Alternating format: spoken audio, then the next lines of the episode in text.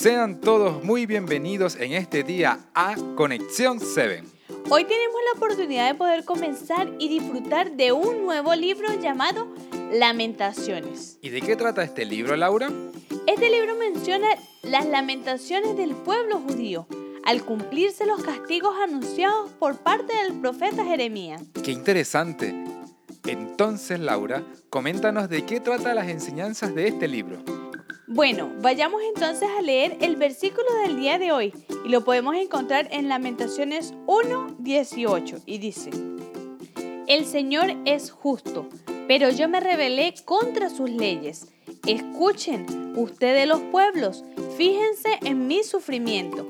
Mis jóvenes y mis doncellas han marchado al destierro.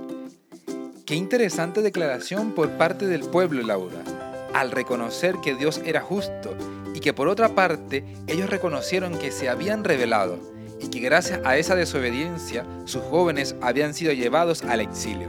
Así es, el libro de lamentaciones, como su nombre lo dice, es un lamento del pueblo judío, de las cosas que pudieron hacer bien y no hicieron por su propia rebeldía.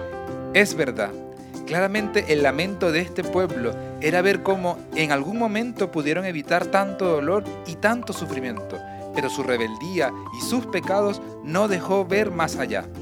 De la misma forma nos sucede también en nuestros tiempos, Miguel. Nos damos cuenta cuando es demasiado tarde y lamentamos las veces que Dios nos habló y no quisimos escuchar. Toda la razón.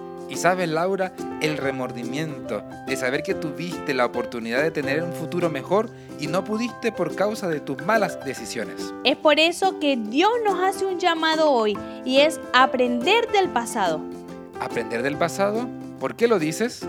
Porque así como el pueblo de Dios se lamentó al ver su destrucción, su palabra nos deja un llamado a no caer en el mismo error y a reaccionar. Ah, ahora entiendo mucho mejor. El llamado de Dios es a evitar el lamento y reaccionar antes de que sea demasiado tarde. ¿Y tú, querido oyente, te gustaría evitar ser como el pueblo de Israel de esa época y reaccionar antes de que sea demasiado tarde? Nos gustaría invitarlos a orar. Oremos. Querido y buen Dios, te damos las gracias por tu gran amor y tu misericordia, por enseñarnos que es mejor aprender de los errores y que tú nos llamas a reaccionar. Ayúdanos a no cometer los mismos errores que tu pueblo en la antigüedad. Danos un resto de día contigo. En Cristo Jesús. Amén. Amén. Querido amigo, recuerda que el día de hoy el Señor te hace un llamado y es a pensar antes de actuar. Te esperamos el día de mañana en un nuevo podcast de Conexión, 7. Dios te bendiga.